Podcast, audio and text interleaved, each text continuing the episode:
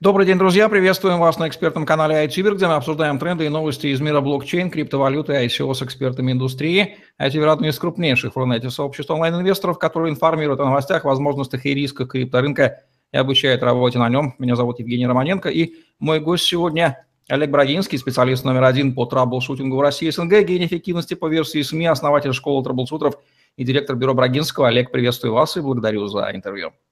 Евгений, доброго дня. Министерство финансов Российской Федерации огласило громогласно, чем вызвало огромный вой в среде, запрет, ну, вернее, предложение запретить физическим лицам покупать биткоины и отдать это все в епархию квалифицированных инвесторов. Есть такая категория в российском законодательстве, а, признать это неким финансовым активом. Ну, в общем, налицо ограничение оборота, такая вот а, пиар-подготовка, пиар-подготовка. Что стоит на самом деле за этим заявлением? Какая Кремлевская башня куда бьет? Ну, э, с одной стороны, у меня есть образование техническое, с другой стороны, я проработал около 20 лет в крупнейшей промышленно-финансовой группе СНГ, поэтому я понимаю, что происходит. Э, как бы люди, занимающиеся криптовалютами, не хотели бы называть их валютами, они таковыми не являются. Пока это скорее производный финансовый инструмент – по которому стороны получают право или берут обязательство выполнить некоторые действия в отношении другого какого-то документа или инструмента. Это больше похоже на дериватив. И такие инструменты необходимо учитывать. Получается, что пока мы с вами добросовестно исполняем свои обязанности, то валюта прекрасно ходит. Но не зря банкиры придумали гарантии, аккредитивы и другие всякие вещи.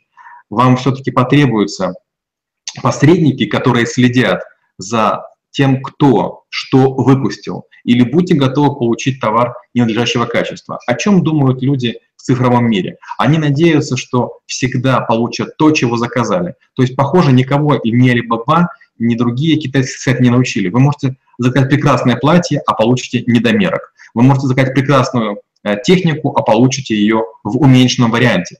И вам некому претензий предъявить. Почему? Потому что регулятора нет. И Минфин заинтересован в том, чтобы деньги не перетекали из одного суда в другой. Что происходит? Люди массово вынимают деньги из депозитов. Я не хочу говорить суммы, но они большие. И есть уже негласное указание спрашивать, а куда идут деньги.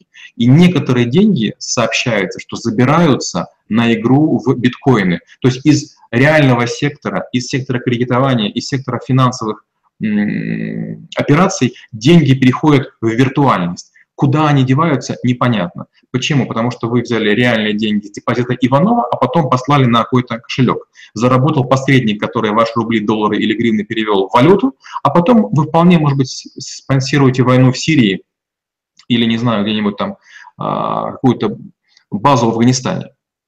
Правильно я услышал, что истинная причина беспокойства Минфина – это опустошение традиционной фиатной банковской системы за счет вывода денег из нее и перевода в криптовалюту, что совершенно осознанное поведение владельцев денег в условиях э, неопределенности люди ищут, где удобнее, лучше и интереснее. Соответственно, не доверяют тому, что дискредитировало себя и ищут какие-то новые места. Вы абсолютно правы. Три причины. Первая причина – это изъятие наличной э, физической денежной массы, и перевод ее в виртуальную среду. Второе – это то, что происходит колоссальное перераспределение, то есть уже миллионы рублей ушли в криптовалюту. Они ведь осели реальными деньгами в конкретных карманах и в банки не вернулись. И третья вещь. Рано или поздно появятся требования к государству. Ты регулятор, мы потеряли деньги, мы твои граждане, защити нас, делай что-нибудь. Аргументы Минфина о защите прав инвесторов или о том, что криптовалюты используются для криминальных операций, хотя мы прекрасно знаем, что только кэш используется гораздо больше. Насколько их нужно извлекать из них корень какой степени? Квадратный, кубический, десятой степени, или они вообще не соответствуют действительности, просто дымовая завеса удобная? Дело в том, что пока еще никто не смог ни доказать, ни подтвердить, что криптовалюты используются для отмывания грязных денег или для терроризма. Такая теоретическая возможность существует. Но а, есть не требования Минфина, не требования государства России, а есть международная договоренность, что, ребята, давайте будем поосторожнее с валютами. Вот те, кто занимаются рыцари там, плаща и кинжала, для них это хорошо, для всяких шпионов, для разведчиков – для агентов, для резидентов это замечательно, неотслеживаемые деньги. Для государств это очень большая проблема. Почему? Потому что подкуп, шантаж и другие всякие вещи крайне возможны. Мне ничего не стоит завести кошелек и потом скомпрометировать Евгения Романенко.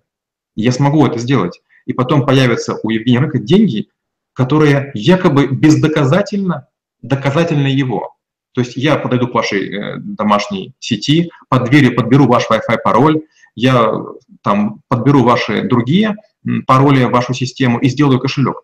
Пока блокчейн и криптовалюты – это колоссальная дыра для того, чтобы кого угодно очернить. Я, например, был на Кипре, и в одной из гостиниц просили моего участия, там была проблема. Украли по Wi-Fi пароль второго человека в НАТО. Обычный администратор в гостинице. То же самое будет на каждом углу. Мы слишком увлеклись цифровой безнаказанностью и неотслеживаемостью, анонимностью. Многие очень сильно пострадают. Чего ждать участникам рынка после этой инициативы? А, смотрите, ну тут есть несколько вещей. Первое. А, большие государства медленно реагируют. Если я не ошибаюсь, примерно год назад Минфин говорил, что он признает существование биткоина как феномена. Прошел год, и вот начинается запрет. Я думаю, что потребуется еще 3-4 месяца, пока регулятор начнет чего-то делать. Но первое, что он сделает, он ограничит возможность бесконтрольного перемещения денег физических в деньги электронные. Будут какие-то регистраторы. То есть, знаете, вот как вы, конечно, свои базы данных строите, но мы рядышком на бумаге будем записывать. К сожалению, будет сдерживание. С большой вероятностью она провалится, и, наверное, в феврале, в марте мы увидим новую эскалацию, где будет а, тяжелее снять деньги. А, банки ужесточат какие-то свои политики. А, я думаю, что мы, к сожалению, увидим некрасивую игру государства с населением, которое пытается заигрывать с валютами.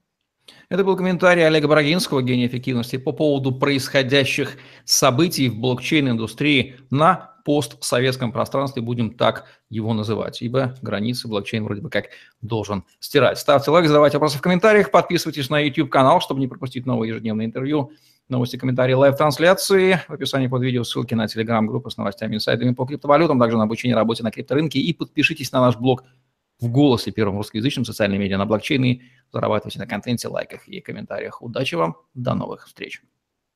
Спасибо.